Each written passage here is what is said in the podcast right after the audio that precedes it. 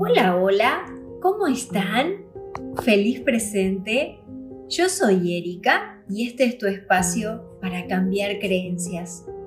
Hoy quiero hablar eh, en este lunes, feliz inicio de semana. Espero que hayan tenido un fin de semana espectacular, de mucha introspección. La verdad que la vida nos está movilizando bastante. Es impresionante cómo eh, las personas me cuentan su propio proceso, su propio avance, su propio darse cuenta. Amo con todo mi corazón que el mensaje esté llegando y esté llegando de una forma segura y amorosa, con pequeños insights y pequeños avanzar en cada camino. El jueves en uno de los talleres que facilito de constelaciones, haciendo eh, un ritual y viendo la historia de una pareja, se me vino esta frase de, es como le pedimos peras al olmo.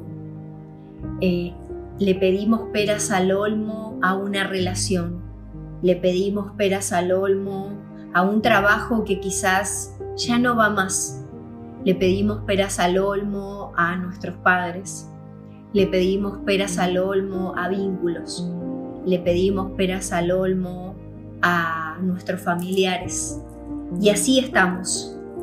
Eh, y este refrán resume perfectamente lo que sentimos al querer cambiar al otro, al querer cambiar una situación y el no poder hacerme cargo, porque es como si yo entendiera o visualizara que el olmo no me puede dar peras, que lo que, único que me puede dar son olivos, de donde sale la aceituna, el aceite de oliva y demás, y que es el árbol de pera el que me va a dar pera, pero es como que estamos tan empecinados en que lo otro cambie porque nos cuesta hacernos cargo, porque por tabúes, porque por educación, porque por conveniencia social, por creencias familiares, por educación religiosas, hemos reprimido nuestras auténticas emociones. Y no queremos sentir, pero queremos cambiar el afuera. Estas palabras que decía Jesús es como que vemos la viga en el ojo, pero no vemos o sea, la viga que tenemos nosotros delante nuestro. Eh, vemos eh, el mosquito del otro y nos comemos nuestros propios camellos. Colamos un mosquito y nos tragamos así entero el camello. Eso lo hacemos la mayoría de las veces de una forma automática de una forma inconsciente. Y luego, obviamente, nos encontramos mal, tenemos acidez, nos duele la cabeza, se nos parte la espalda y pensamos, nos vamos a lo lógico, pensamos que eso es debido a una mala postura, a una comida que no estaba en condiciones o simplemente por estrés.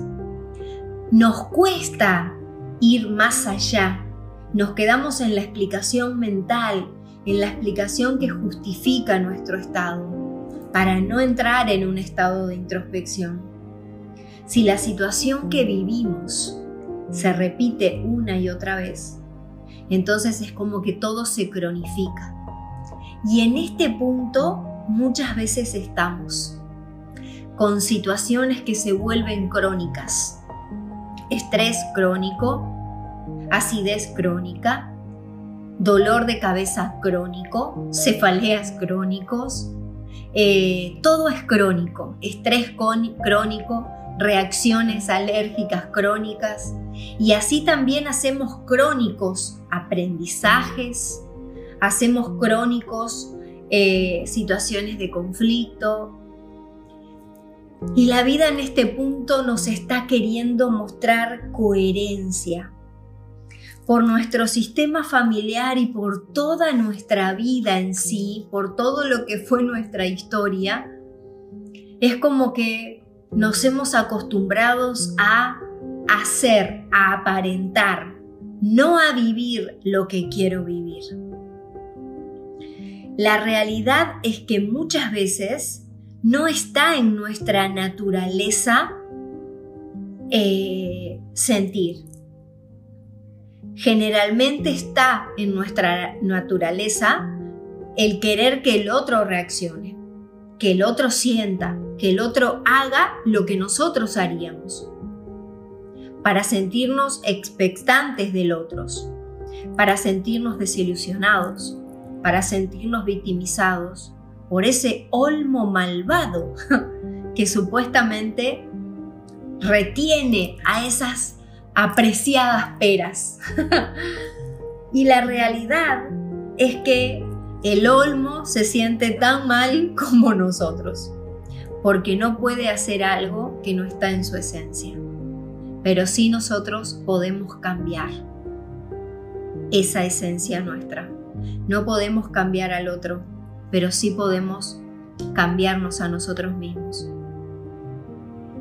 Tanto el que espera las peras como el que se las piden siente mucho dolor y siente mucha impotencia.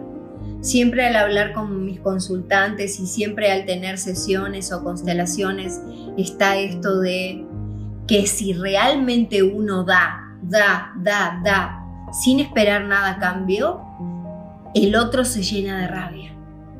Porque lo que estoy haciendo de dar lo estoy haciendo muchas veces desde esperar que el otro me devuelva o de esperar que el otro me vea o de esperar que el otro me quiera. Estoy tratando de redimir algo que no me dieron.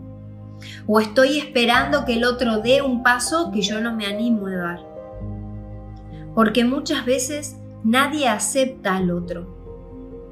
Y desde ese lugar se generan enojos, manipulaciones, impotencia, malestar, ira y bronca porque en lugar de escuchar a mi interior, ¿qué me está mostrando esto? Me enojo. Nos bloqueamos.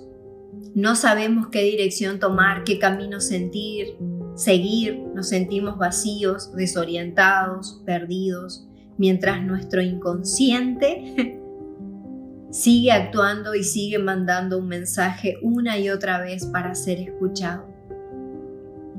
Pero esto no va a parar porque hay un inconsciente colectivo que así como en el, en el 2012 supuestamente que era el fin del mundo, que era el fin de una era, el post pandemia nos está llevando a otro nivel, nos está llevando como un puente a otro lugar, nos está llevando a ser coherentes y consecuentes con lo que pensamos, con lo que, con lo que sentimos, con lo que necesitamos actuar.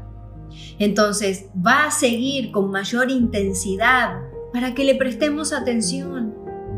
Y mientras más sintamos intentar apagarlo o silenciarlo, al final ese síntoma será de tal índole que tendremos que pararnos ya que nos resultará imposible seguir con nuestra vida cotidiana.